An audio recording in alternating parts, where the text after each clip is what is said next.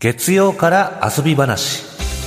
月曜から遊び話。今日のゲストは朝日新聞記者の小原敦さんです。よろしくお願いします、お願いします。よろしくお願いします。お願いしますえー前回は映画「窓際のトットちゃん」や「屋根裏のラジャー」などおすすめのアニメ映画をご紹介いただきました、うん。あのトットちゃんを見てきたんですけれども、うんはい。すごい良かったですね、はい。うん。子供のあの想像力っていうのは、うん。そのアニメになった時にこんなにこうダイナミックに美しく表現できるんだっていうところがすごくグッときました、ファンタジーシーンが3箇所あって、それぞれスタイルが違って、そうですね、えーパッとこう別の世界に連れてってもらえるっていうそういう感じになってましたね。ねいやなんか進めてもらってよかったなという映画でした。そうなんですね,、はい。ねやっぱ小原さん僕らいつもねアニメの紹介をはい。してもらってるんですけど、今回違うんですよね。そうなんです。ということで小原さんは今日何をご紹介いただけるのかと言いますと、今回は漫画ですね。漫画も読まれるんですね、普段は、えー、とアニメやあの映画の仕事をしているんですが漫画の仕事もあのしておりまして、あの弊社朝日新聞社が主催する手塚治虫文化賞の仕事でしたり、あとあの漫画大賞実行委員会主催の漫画大賞というのの選考委員もあのしてますので、まあえー半分は趣味で半分は仕事であれやこれや読むというそういう、えーことですのであの今日はあの昨年の、えーまあ、私的ベスト漫画というのを、えーいくつかご紹介したいと思います。うん。でこの小原さんの生涯ベスト漫画この今回ちょっと、はい。あの2作挙げていただいたんですが、あはい。こちらも発表してもらっていいですか？あはい。あのーえー打ち合わせの時にあの生涯ベストはと聞かれましてですね、うん。とっさに口をついて出たのがこの「あの火の鳥鳳凰編と」はい。あと「スワン」バレエ漫画の「スワン」はいですね。はい。はいはい後編ね。ええ。えー鳳凰編なんですね。火の鳥も一応僕も全部読んでますけど。火の鳥は全部読んだかな。なんかいくつか読んで。たくさんありますからね。はい、子供の時にただ鳳凰編がどんなんだったか覚えてないんですが。ああの仏師の、ね、仏を掘る。はい。はいはい、はい皇太子の2人がいて、まあ、あのすごいあのイケメンのあの人と、えーまあ、かなり悪い育ちのあはいはいはいはい。の顔もかなり怖い人の2人、まあ、その2人の対象の、まあ、ドラマですけどね。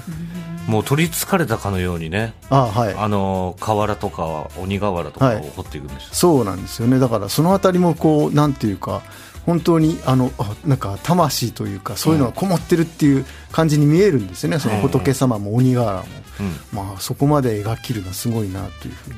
ほう。うん、すごいお話です。ええ僕もあの小学生の時にはい。親に火の鳥全巻プレゼントされあた、はいはいだからそれで結構本当に手塚さんは手塚治虫さんはもう大好きなんで、まあ、ブラック・ジャックとかも。そう。いやだからこの放編はその、まあ、なぜ選ぶかというと原体験みたいなところがあって、はいはいはい。小学2年生ぐらいの時にあの隣の駅の図書館に通ってたんですね、ん。でそこで借りたんです、あのえー手塚治虫の火の鳥は図書館にあるというはいはいはいはい漫画でも図書館。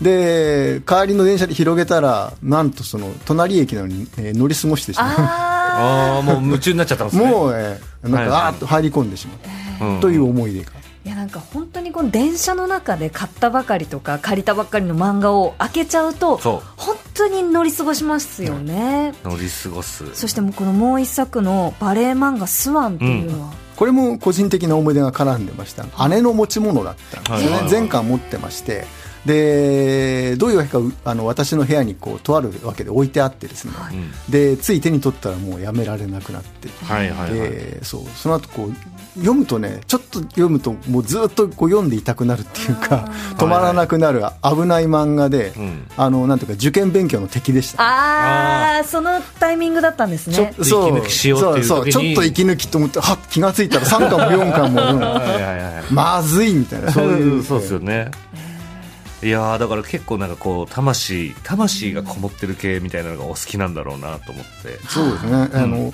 実はあの、えー記者生活の中であの2度ほどバレエを担当したこともえー？ありましてですね、ええええ大変役に立ってくれました結構運命ですねそれね。基礎的な知識はその スワンで全部入ってる。あああのあのなんかに出てきた作品ですねみたいな感じであ大体はなんとなくわかるぞみたいな、はということもありましたいいですね、うん。ちなみになんですが菅さんの生涯ベストみたいのって。難しいですね。ベストって本当難しいですよね。ベストって言われると難しいですよね、でもやっぱ手塚治虫先生やったらもうヒロトにも大好きですけどやっぱブラック・ジャック好きっすね、はい、やっぱかっこいいというか、うん。なんだろうな。渋いじゃないですか、はい。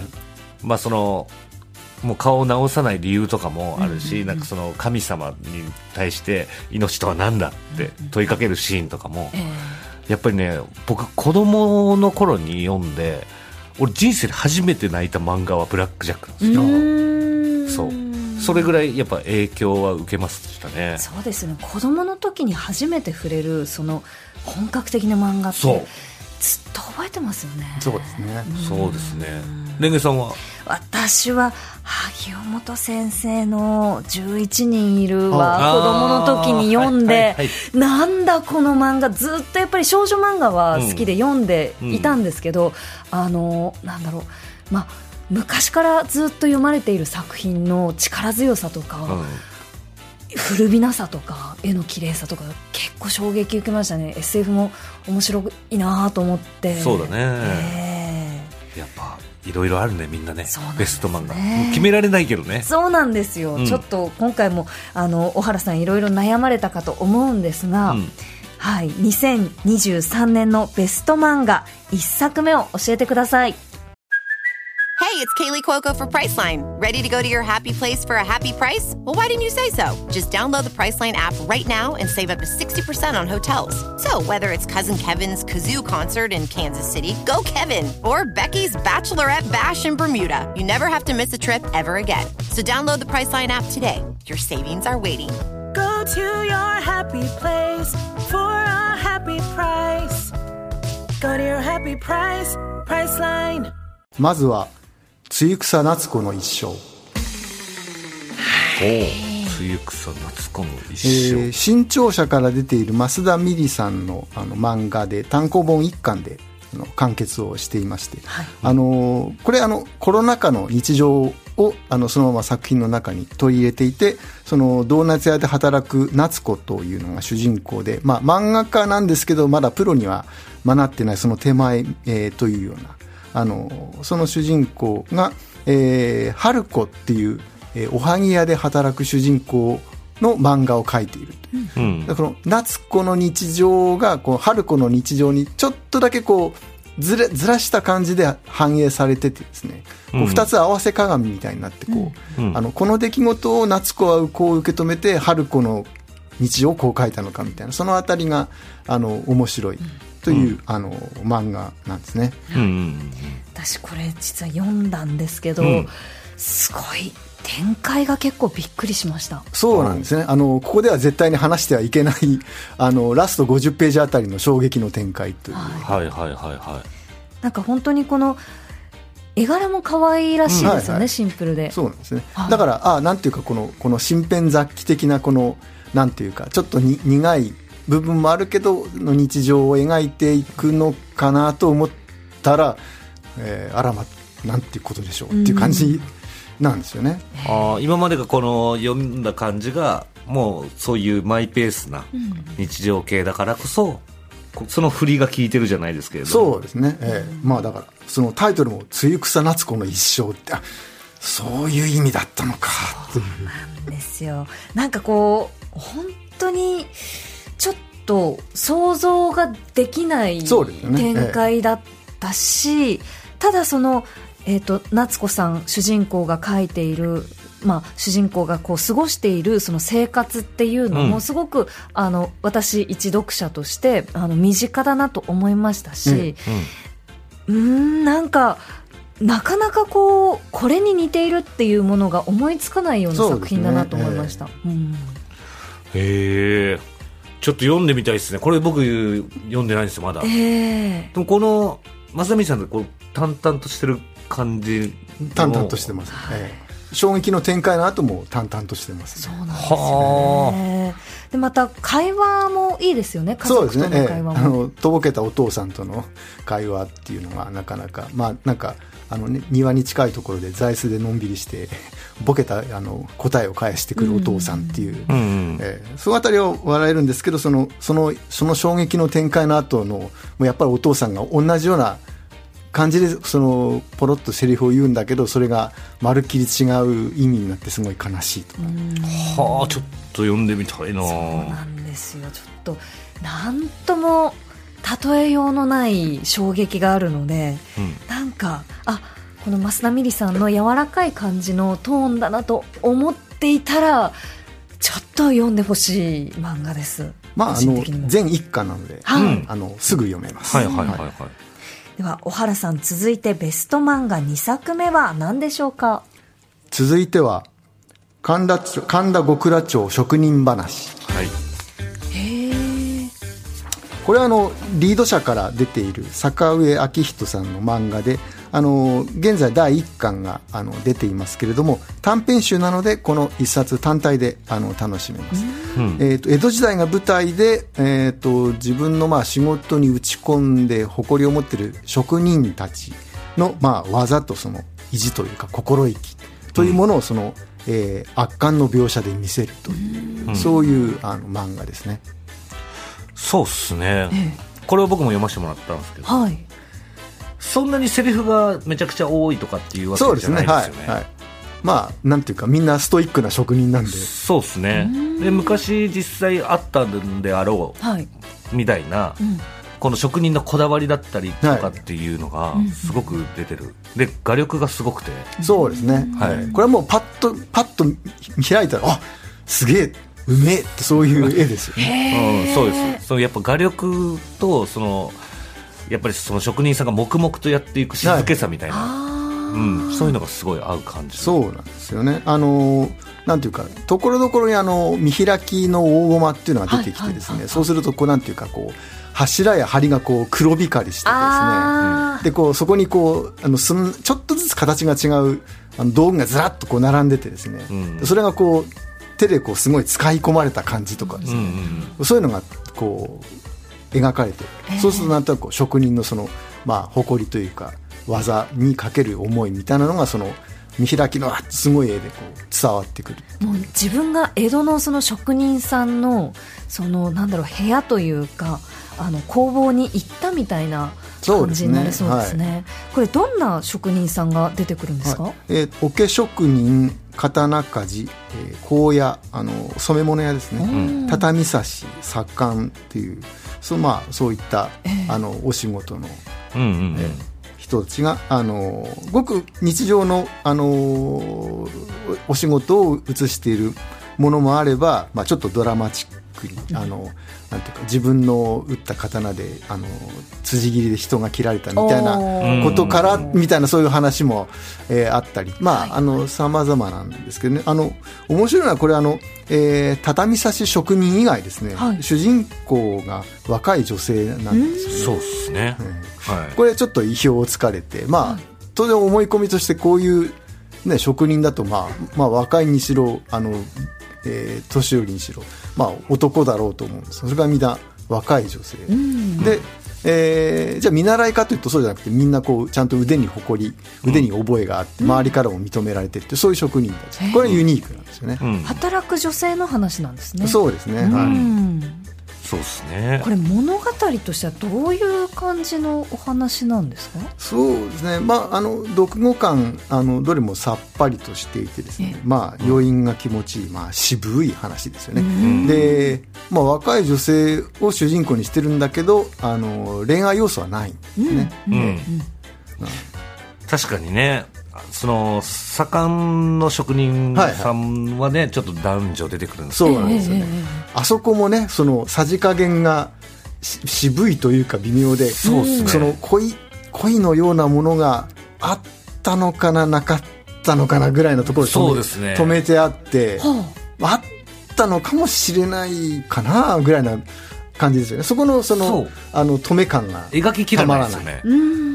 なんかそれも恋愛っていうよりはお互いの職人としての腕をめちゃくちゃ認め合ってるみたいな。そうなんです。まあ一種バディものです。そうですね、はいはいはいはいはい。なんかそういうお話でなんかこう最後えそのくっつくとかじゃないんですよ、なんかそれも読んでほしいんですけれどもなんだろうそのお話的にはすごくさっぱりしてるというか渋い。本当にに。かっこいい。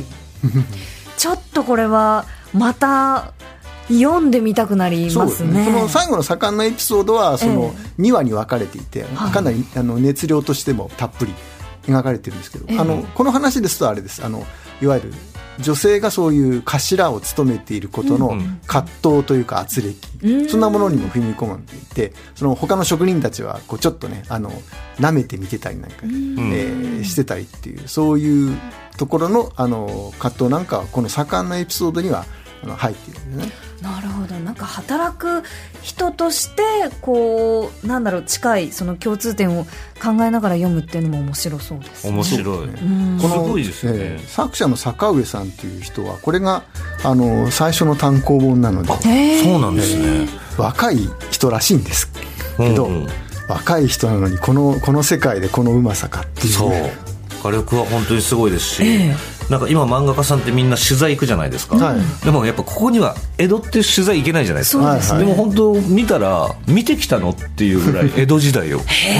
そうですねまああの職人さんのそのまあ昔ながらの仕事場の仕事をしている職人さんのところに取材は行ったん。そうなんですけどね、えそのなんか細かいディティールとかが本当にすごいです。ほうこれはちょっと坂上昭人さんの神田極楽町職人話リード社から出てます、うん。ちょっと読んでみたいです、はい。えー小原さん続いての2023年ベスト漫画3作目は何でしょうか？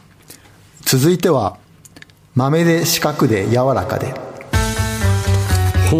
こちらもですね、あの今の極楽町と同じリード社から出ているんですが、作者はウルバノビチ・カナさんという方でですねこれ、えー、と上巻が出ていまして、はい。えー次あの下巻が出る予定、うん。これもあの短編集なので、はい。えー、と単体で読んであの楽しめます。読みやすいですね。そうですね。あのまあ大体同じ長屋を舞台にして、んうん登場人物もちょっとずつ重なってたりしてですねそういう関連はあるんですけど、あの一つ一つはあの別個のお話、うん。でこちらその江戸の庶民の生活で大体食にまつわるお話が多いんですけどですね。あの炎天下で食べるところてんとかああいいっすね。そ。の月を見ながらの里芋の煮物とかですねえーなんかまあそういうあのあと梅を見つつ川辺でおにぎりとかですね。なんかそういうささやかな、ええ。えーで食べ物を軸にその季節感あふれる庶民の暮らしを生き生きと描き出す。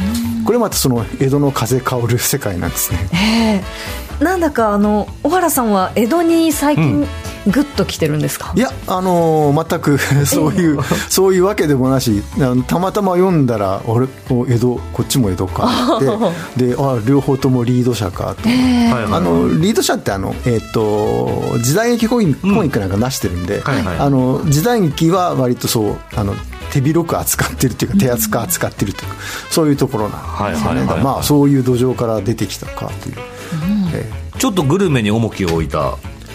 どうなんだろう。この豆豆しか勝手に略称豆しかって言ってグルメなんですかね。そのごくささやかな食べ物だから、はいはいはい。あ、そういうなんかこう、日常、日常の中で食べ物って切っても切れないから、はい。そこの描写がうまいってそいうう感じですね。ね。だから朝なの長屋でこう朝起きてでご飯の支度してたら外をとふいーってこうやってきて、あーちょいとちょいとってこう あのやなんちょ遅れみたいな感じで、はいはいはいはい。お味噌汁に入れてあの帰ってきたおかみさんと一緒にご飯とか。それでこうしまいだったりする。へえ、はいはいはいはい、なるほど。でもなんかその入りだけ聞いてると落語の世界みたいですね。ですねはい、はいうん。まあだから圧巻はですねその中盤の雪見酒というエピソードでして。おお酒の話ですか、うん。その大雪の夜にあの土手の辻売り、まあ、屋台ですよね、うん。辻売り2軒にこう人が群がっていてですね、ん。まずはその荷売り屋お惣菜屋さんですね。荷売り屋の亭主が出す田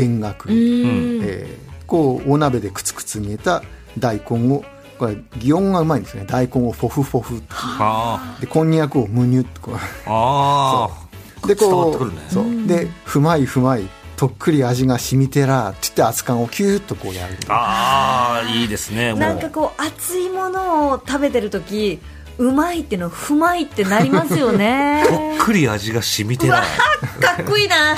くらってあんま聞かないもんね。そうですね、そう。でまあこののんべえの喉が鳴るわけですよね、うん。ええでこう2軒並んでてお隣はですねあの熱いそば屋台のそば屋ですうわねおしゃれ。でこうズズズゾゾゾゾは極楽だみたいなこういうセリフが出てきてですね。やっぱ腹が鳴る。いやーいいですこねの江戸時代とかの漫画とかによく出てくる蕎麦屋とか立ち食い蕎麦屋ってめっちゃめちゃ行ってみたいんですよね。行ってみたいです。なんかすっごい美味しそうよね、えー。あの表現。やっぱりなんかその他にまあ何もないとここなんだろう明るい場所がポッと道の中に出てくるっていうところをこううん。想像しただけで、わあここに行っちゃうなーっていう感じがしますね。確かに。そうその作者のウルバノ道かなさんっていう人は、まあ、イラストレーターなんかとしても活躍してる、あの方らしいんですけど、あのすごい線がさっぱりとしててですねあの、まあ、ふわっと流れるような描線で、ああのさっきの極楽城とは正反対にその書き込まないんですよね、うん。書き込まなくてもこう雪がこうほわっと積もってる感じとか、うんうんお豆腐がこうつるっとプルプルみたいな感じとかを的確にこうあのパッとシンプルな線だけであうん。の伝えてくるっていう。うまいなと思いますけどね。いいですね。じゃあちょっともう一つあのベスト漫画4作目ご紹介いただいてよろしいですか？あはい。あのー矢部太郎さんの「ボケ日和」はいはいはい。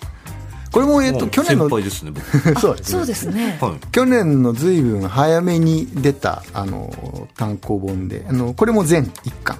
関係出版というところからあの出ています、あの原案は認知症専門医のその長谷川義也さんという、えー方でですね、この方のそのエッセイをあの矢部さんが漫画化したという、そういう、あのー漫画なんです。だからあの本この矢部さんのえーじゃあ、えー、と長谷川さんの本は先にあの出ているわけなんですけどもそれが、まあ、漫画という形であの、えーまた本になった、そういう、えーことですね。まああのえー認知症のその、まあえー当事者の方にはその進むあの症状をその、まあ、おおらかにこううん。受け止めましょうみたいな、そういう、まあ、あの患者とそのお医者さんのやり取りというのが、うん。あの描かれていたりとかあと、まあ介護する人にもその、まあ、あのこういうふうにこうあの気持ちを持てばあの楽になりますよみたいな、うんうん。そういうあの優しいあの優しく寄り添う助言なんかが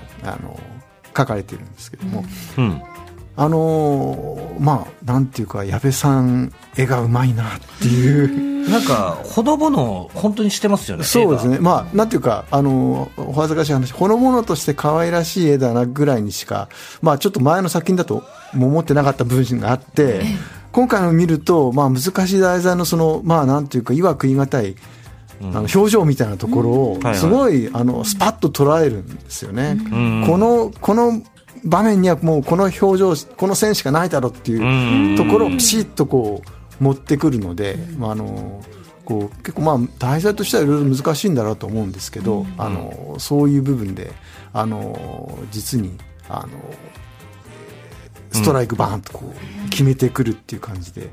あの矢部さん絵がうまいなと思いましたね。そうっすよね多分あの矢部さんの作品ってもともとすごいほのぼのしてるんで、はい。その大家さんと自分の、僕はい。そのエッセイ、はい。漫画とかもそうですし、まあやっぱりこういうお父さんのねちょっと変わったお父さんとのそうです子供時代を描ん。いた楽しい漫画っていう。だからこのエッセイ自体も多分すごい優しい作品だと思うんですよね、うん、私もこの矢部太郎さんのボケ日和読んだんですよ。あそうなんですか。はい、なんかその認知症ってどういう感覚だろうっていうのをその家族だったり、まあ、その医師の立場からこう季節をこう経てあの知っていくっていうところで、まあ、すごくこう身近な症状っていうのをこうどんな風に捉えていけるだろうかって考えるきっかけになって、うん私これ読んでよかったなと思う漫画でしたね。そうですよね。んそのごくシンプルでこうなんていうかこう盗まれるっていう妄想っていうのは、うんその身近な人に対して向けられるんだっていう,、うんうんうんうんっていうのをあの割と最初の冒頭の方に書いてあってそれを聞いてこう、そのなんで私がこう盗んだ盗んだって言われなきゃっていう人が心が軽くなるみたいな。うん。あそういうことだったんですねっていう、まあ、あのほのぼのとしてあのユーモラスであのちょっと泣けて、ん。心が軽くなるっていう、うん。あのまあ、大変今読まれるべき漫画だというふうにあの思いますね。はい。ということで、はい、どれも興味ありますそうですね、あっという間に今日もお時間になってしまいました。小原さんいろいろご紹介いただきありがとうございました。ありがとうございました。読んでみます、以上月曜から遊び話でした。うん